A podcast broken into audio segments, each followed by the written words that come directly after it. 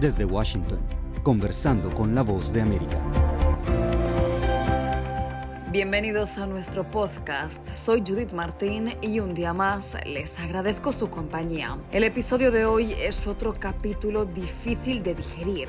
Desde que comenzó la guerra en Oriente Próximo tratamos de dar voz a las víctimas de un conflicto que lleva décadas arraigado en la región. Miles de familias israelíes no olvidarán este 7 de octubre como una fecha trágica que cambió sus prioridades para siempre.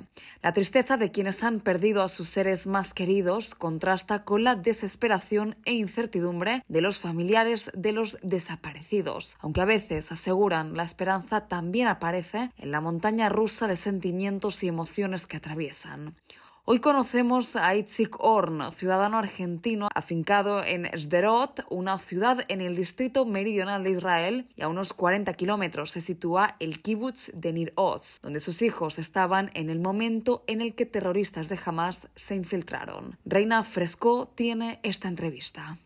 Señor Oren, gracias por atendernos. No, por favor. Quisiéramos saber qué sabe usted de sus hijos Yair y Eitan, que supuestamente o están en manos de Hamas o están desaparecidos. ¿Cuál es su situación? Formalmente ellos están desaparecidos desde el sábado al mediodía. Nosotros en realidad nos enteramos que estaban desaparecidos el, el domingo.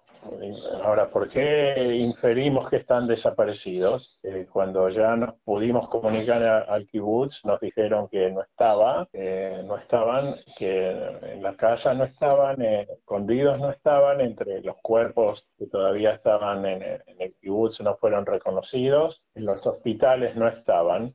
Así que nuestra deducción fue que estaban, se los llevaron a, a Gaza, pero tampoco los vimos en ninguna de las este, películas que estas bestias humanas eh, subieron a las redes mostrando todas sus atrocidades que cometieron y también cómo se llevaban rehenes a la franja. ¿En qué kibutz estaban sus hijos? ¿Qué granja agrícola? Una granja agrícola en un kibutz y en el kibutz Niroz, donde vive mi hijo mayor Yair, pero poder seguir diciendo dónde vive mi hijo mayor Yair. Y mi hijo menor Eitan vive en la ciudad de Parsaba, en el centro del país, pero fue a visitarlo, a pasar un fin el fin de semana con su hermano. ¿Qué, es lo que están haciendo ustedes para poder tener noticias de, qué es lo que les pasa a sus hijos? ¿Qué, cómo, ¿Cómo actúan en momentos tan difíciles? Estamos en contacto con, en primera medida, eh, con todo el, centro de localización que se abrió aquí. Eh, yo me ocupo de, de, hablar con, con, la prensa este, latinoamericana, en realidad con la prensa de todo el mundo, donde a mí me ponen un micrófono y yo hablo y cuento que, que no sabemos nada. Si alguien los vio, si alguien tiene algún, algún dato. Y también en, en lo personal, este, yo he hecho un pedido al, al gobierno argentino para que intervenga. ¿Qué le han dicho?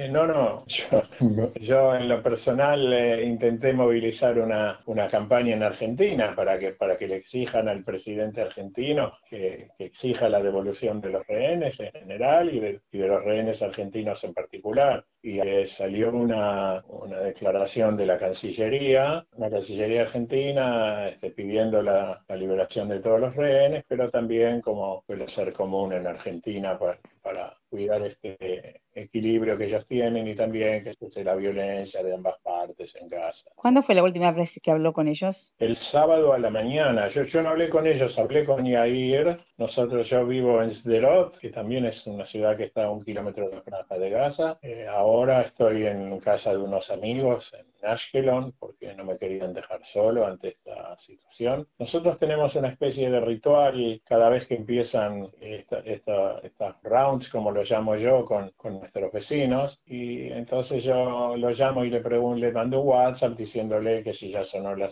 la, alarma, si entró al, al, refugio. Y él me contesta, ay papá, tú siempre te olvidas que nosotros estamos tan cerca de la, de la, de la frontera, del alambrado, que los misiles nos pasan por encima. Y mm. eso fue lo, lo, último que intercambié con él. Eso fue el sábado por la mañana, ¿verdad? El sábado a las, digamos, seis y media, siete menos veinte de la mañana. Cuando empezó, prácticamente.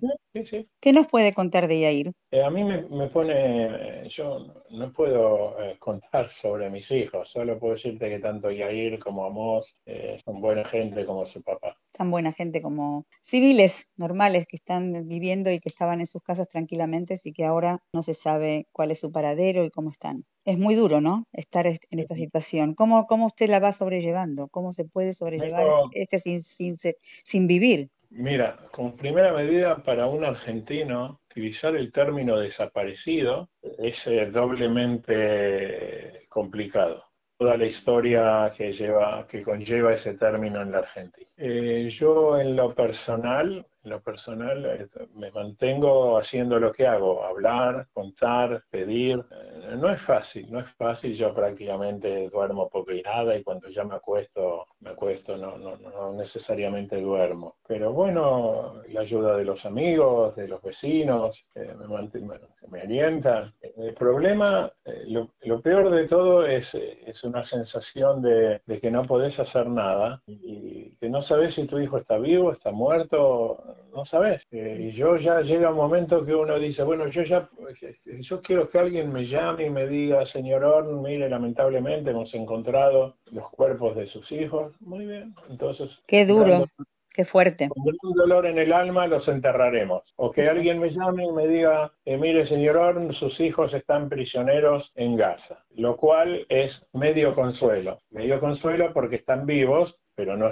no están prisioneros del ejército de los Estados Unidos, que respeta prisioneros de guerra, la Convención de Ginebra. Están en manos de una organización criminal terrorista que su único objetivo de existencia es la eliminación del Estado judío y, y matar judíos, que eso fue lo que hizo. Entonces no es que yo tenga una gran tranquilidad, pero por lo menos saber que están vivos. Claro. ¿Cuándo los recuperaré? Bueno, Dios diga. Le deseo que pronto sepa que sus hijos vuelven con usted y muchísimas gracias. Un abrazo y un saludo. Yo te agradezco mucho y como decimos por estos pagos, de tu boca a los oídos del Altísimo.